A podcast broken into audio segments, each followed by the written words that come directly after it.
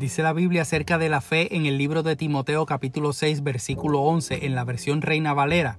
Mas tú, oh hombre de Dios, huye de estas cosas y sigue la justicia, la piedad, la fe, el amor, la paciencia, la mansedumbre. Las cosas a las que hace mención que hay que huir en este versículo es el querer enriquecerse, los afanes insensatos, el amor al dinero. Sigamos hacia desarrollar nuestros frutos del Espíritu para que sean visibles a otros. Aleluya. Dios te bendiga. Qué bueno que sacas este tiempo nuevamente para que pueda compartir contigo lo que Dios está trabajando en mi corazón con el deseo de que puedas posiblemente identificarte, pero sobre todo que el Espíritu Santo hable a tu corazón y también trabaje contigo. Hace unos meses atrás tuve la oportunidad de tomarme un café con un hermano con quien hacía mucho tiempo deseaba sentarme a conversar. Y en esa oportunidad le traje un testimonio que aún recuerdo la impresión que causó en su rostro cuando al comenzar a contarle le dije, yo oré de la manera equivocada. Acto seguido, con el impacto que esa expresión le causó en su rostro, me pregunta, ¿y cómo es que se ora de la manera equivocada? Le conté que mi oración había sido enfocada, centrada totalmente en mi necesidad, en lo que yo quería, en lo que yo entendía que era lo mejor para mí en ese momento.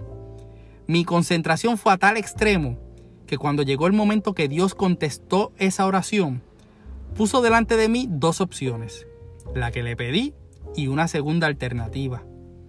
De más está decirte que sin pensarlo dos veces, tomé la alternativa que había estado orando tanto y ni siquiera consideré seriamente la otra puerta. Haber tomado el rumbo que me llevó el seleccionar lo que tanto oré me trajo unas consecuencias no deseadas y por supuesto lecciones de aprendizaje. Y es que en ningún momento recuerdo haberle preguntado al Señor, ¿hacia dónde deseas dirigirme? Nunca le dije, que se haga tu voluntad. Muéstrame el camino que debo seguir.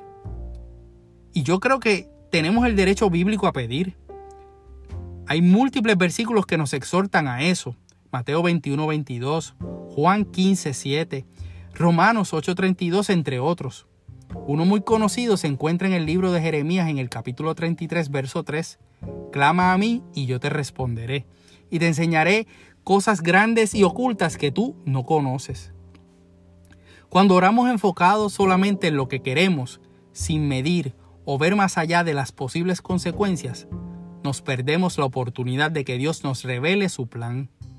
Limitamos la visión de las cosas a solamente lo que podemos ver con nuestros ojos, perdiendo así la oportunidad de que sea la visión de Dios, que va mucho más allá de lo que podemos observar o entender, quien nos deje saber qué es lo mejor para nosotros.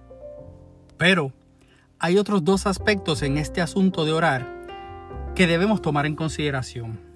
El primero, ¿qué hacemos después de orar? Y el segundo, ¿cómo preparamos nuestro corazón para su respuesta? La realidad es que la contestación a cada pregunta va a ser una bien profunda, extensa o como diría nuestro pastor rector, y digo esto con mucho respeto, esto conllevaría una batería de sermones o una campaña. Pero en el tiempo que tengo en el día de hoy, quiero dejar esta contestación sencilla en tu corazón, así como ha llegado al mío por medio de la palabra. En el libro de Habacuc, que es un libro corto pero poderoso en el tema de la oración, comienza haciendo una serie de reclamos o quejas a Jehová por distintas situaciones fuertes que están sucediendo a su alrededor. Así que, ¿con quién mejor que ser sincero en nuestra oración que con aquel que lo conoce todo en lo más profundo de nuestro corazón. Podemos traer nuestras quejas delante de Él, nuestras preguntas. Habacuc, en el capítulo 2 de la versión en inglés King James, no se quedó estancado en su reclamo. Luego de orar, él decide hacer guardia para ver qué Dios le contestaría. Pasó de la oración a estar alerta. Él confiaba que el Señor le iba a responder. Entonces, como un centinela, un vigilante, un guardia, permaneció en su puesto listo, preparándose para la contestación.